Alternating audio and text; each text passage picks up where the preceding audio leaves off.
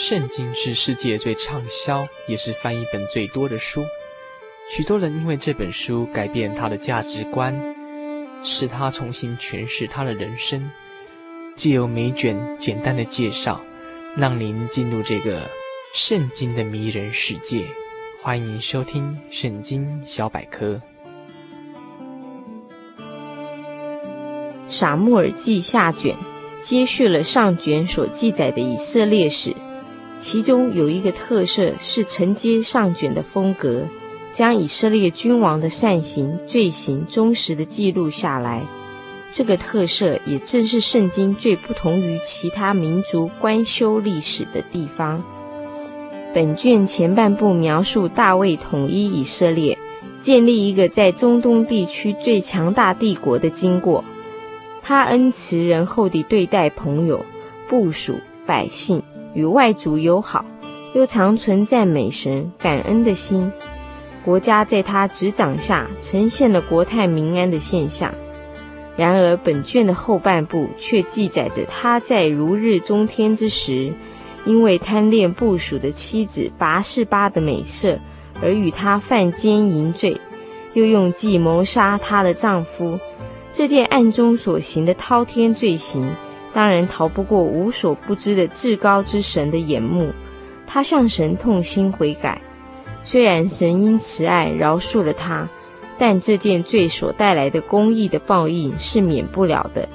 在他家族中，先后发生他与拔示巴所生的第一个儿子死去，接下来。儿子们互相残杀，以及爱子押沙龙阴谋夺位等等的事迹。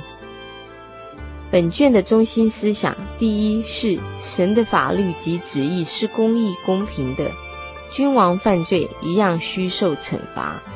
第二，人心是容易因权力、地位及种种欲望所腐化而变质的，唯有恒常保有敬畏神的心，才能约束人性。免于作恶犯罪。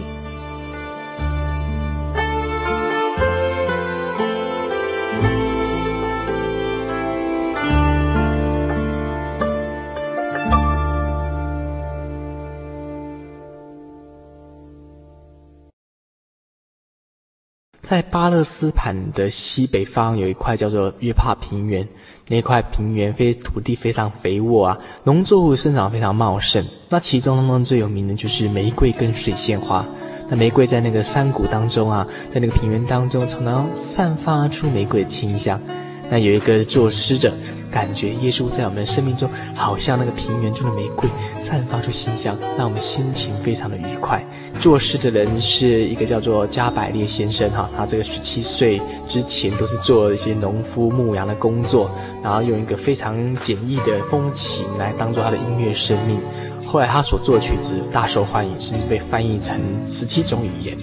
那因此，今天就介绍了这首非常有名的《耶稣沙仑玫瑰》，非常美丽的诗歌，小丽唱给大家听。嗯，也希望说诸位听众朋友们能够将耶稣放在你的心中，然后让他成为你生命中的玫瑰。耶稣沙仑玫瑰，在我心开放。献出你真理，美丽山间。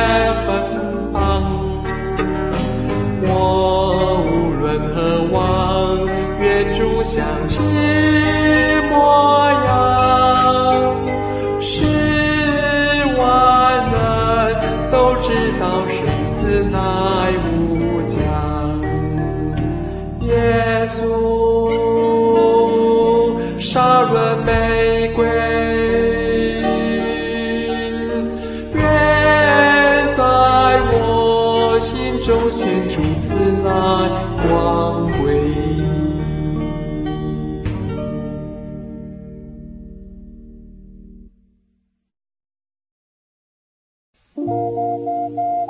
您在街上曾经看过这样的招牌“真耶稣教会”吗？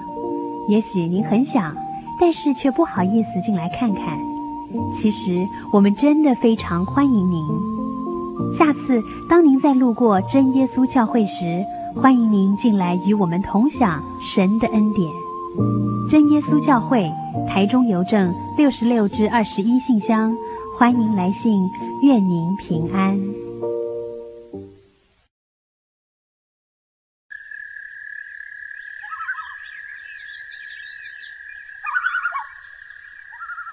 夜安静了下来，我们开始听见自己心灵的声音。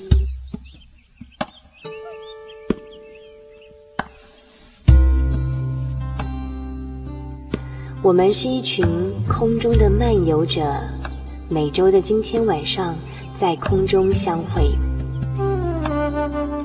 心灵的游牧民族，今天晚上要在你的内心深处扎营喽！把你的故事、你的感动写下来与我们分享吧，让属于你我的夜晚更加的温暖。